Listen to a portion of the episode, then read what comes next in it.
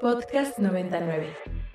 En voz de las entrevistas musicales de Ibero 90.9. En voz de por Ibero 90.9.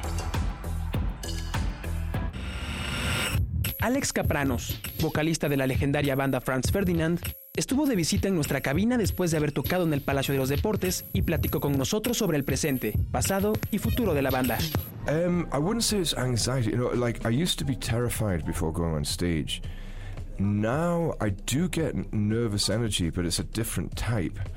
And what I'd the way I would describe it is if anybody can picture what it's like, you know, when you're a kid and you go to the swimming pool and you go to the high diving board, and the first time you do it, you're absolutely terrified. And then the second time you do it, you're less terrified, but you still get the incredible buzz from it. And so it's like that. It, it, it gets to a point where the nervous energy is merely about the thrill, and you, you learn how to enjoy the thrill rather than suffer from the fear. Yes. And uh, yeah, I, I now, I, I, yes, of course, my the adrenaline is pumping through my body, but um, it's in a very positive way. Yes, and, and I think that if that thrills goes away, maybe it's time to take a rest, oh God, right? yeah, yeah, I think so. I, I think if you're I, mean, I can't imagine ever being in this situation, but if you're in a situation where you're dreading walking on stage, you just shouldn't walk on stage. You should go home, maybe yeah, watch right, a yeah, couple yeah, movies. yeah, yes, yes, watch some good movies. Yeah, Alex, let's listen uh, really quickly one of uh, Franz Ferdinand's songs, Okay. and we'll t- uh, continue the chat Sure, after okay. that. You picked "Dark of the Matinee" to Ah, play for yes, us. yes. Can you tell us a, a, a quick? Um, Well, th- th- this song has very good memories for me because this song was written before the band really existed. It was back in 2000, and uh, Bob and I were Bob, the bass player, Bob Hardy, and I. We were f- very good friends. He was studying at the art school at the time, and I was working in a college. Uh, in Glasgow, and we used to send each other emails during the day with ideas of things that we would write a song about, and that's how Dark of the Matinee started. With us just like saying, like, for this imaginary band that we didn't have, we're talking about songs that we would write, and that's how the lyric came about for that song. So, So- it, it's very good memories for me whenever I listen to This is one of the first, the really first songs of Franz- exactly, Franz yes. Ferdinand. Well, vamos a escuchar Dark of the Matinee, como escucharon, pues una de las primeras canciones que incluso antes de haberse formado Franz Ferdinand como tal, ya estaba en el tintero. Regresamos a platicar con Alex Capranos completamente en vivo, aquí en la cabina de Ibero 99.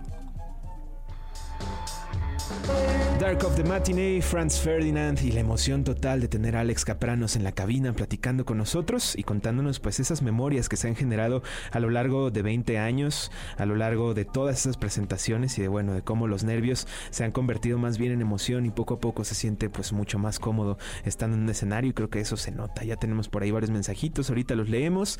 Mientras tanto, pues Alex, last but not least, I want to well, thank you again for being here and ask you another question that I was I was um, thinking about.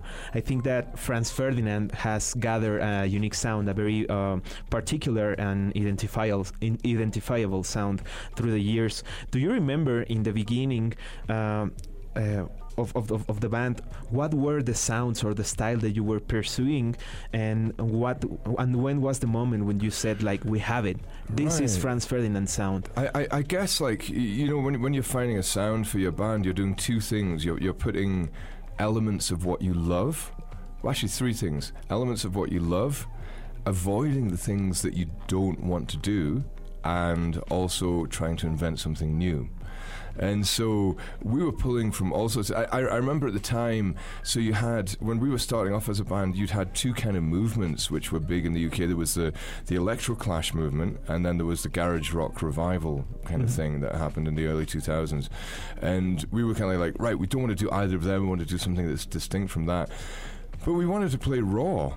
You know, we wanted to play raw, like in my head, like raw, like the Beatles were in the Cavern Club. You know, when it was just like just the four of them playing like really, really with th- that incredible energy. But at the same time, we were going to clubs a lot and listening to a lot of dance music. So we were, if you listen to the the structure of Franz Ferdinand songs, it's it's all like the structure of dance music, Yes, like with totally. breakdowns and like breaking down to the kick drum, adding in the hi hat. The sort of thing that you find in house music, but played by a raw rock and roll band. Really, you know, th- that, that's the kind of key. Um, and also like in, in inventing things th- that we hadn't heard before, like even even down to the production, putting the emphasis on the hi hat and that sort of thing, and and playing uh, disco beats but at a higher tempo and that kind of thing, like a beat that would normally be around 100, 110 BPM, playing at 150 BPM, and you know you just do things that sort of mix it up to make it uh, un- unusual and different. The other thing that I remember trying to do as well was playing the guitar like a synthesizer. Mm-hmm. You know, when you program a synthesizer uh, with um, uh, an arpeggiator or something like that, you tend to have this kind of sound like this kind of and it's it's very regimented. And so a lot of my guitar playing kind of came from that at the beginning. Like so, if you think of like the riff in Michael, the it's me trying to be like a synthesizer, or even the beginning of Take Me Out, ding ding ding ding ding ding ding ding ding ding ding. It's it's me trying to play like a synthesizer, but playing a guitar instead. That's really really cool to know or, or to hear it from you because it makes us understand this, structure. And as you said, it's a guitar synthesizer. right? Yeah, yeah, yeah. It's it's all those sort of things. You, I, I think the exciting things that happen in music is when you try to do something and get it wrong and make something new instead. You know that, that Yes. that's for me. That's always the fun And moment. that's the key thing to to find new Yes. things. Yes, life. exactly. Because I, I, I think you make a mistake when you wear your influences too openly on, on your sleeve. Like if you love Nirvana, making a band that sounds exactly like Nirvana is pointless. You know, Yes. you, you want to take Nirvana and mix it together with, um, I don't know, like a little bit of Dr. Dre or something like that. that would be inter- interesting. yeah. and la- and one last question, Alex. Um, in a musical era where maybe hip hop or electronic music or um, reggaeton Mm. and other ra- genres seem to have taken out rock of topping charts and Yeah, being like the mainstream, Yes. um, where do you stand as a band, as a rock band? I, I mean, the, the, the way I feel about genres is like all all genres have something good about them and something terrible about them, and then a lot that's just in the middle, you know. Mhm, mhm. And uh, I think that's true for rock, reggaeton, death metal. You know, it's the same for every genre. And fashions come in and out. W- w- when we started as a band, it felt that uh, the kind of music we were playing wasn't very fashionable, and then it kind of did become fashionable Yes. you know and the way i feel about it is just be true be honest make something good and then you just don't need to worry Yes, I agree with you. and thank you so much for your time. I think you're staying here at Mexico a couple more days. yes Yes, yes, i am well. yes yeah i'm going to enjoy myself Yes, please do it. And well, feel free to come back to Ibero whenever you want. thank you very much you've made me very welcome thank yes, you and the, the band Franz Ferdinand has almost the same age as Ibero, and you have been right one of the bands that have been played Ah. since the beginning. We oh, have that's uh, so cool yes, Right, 19 amazing. years. So right okay yes yeah, we we're kind of contemporaries. Yes, and we had that dance rock boom yes also yeah, and it yeah, was like the the foundation of the station and we've Right, been cool. um, um, making more diverse sounds Wow. for well the, may you the have audience at least another 19 years of jolly happy times Thank ahead you. of you thank the you same for Franz Ferdinand Thank and you. all of you. Thank, you you. so much again. And when, well, what, one last song, and I want to know about one song that it's maybe not a single, but that you think has the power to be a single for our fan, for the fans. That's interesting because th- th- there are certain songs that, that we play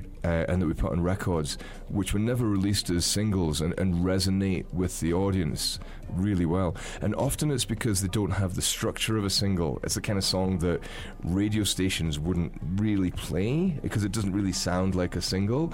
Um, and the one that immediately jumps to mind is Jacqueline, which is the first song on our first record.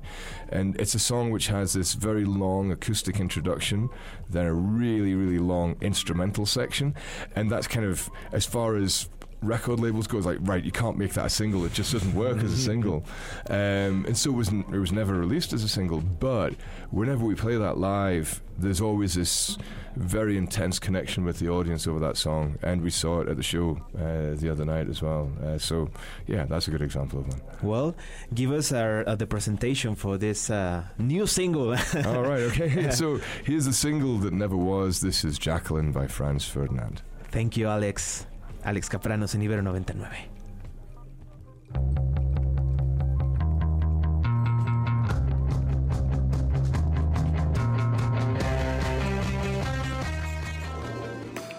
Para más contenido como este, visita ibero99.fm. Visita ibero99.fm.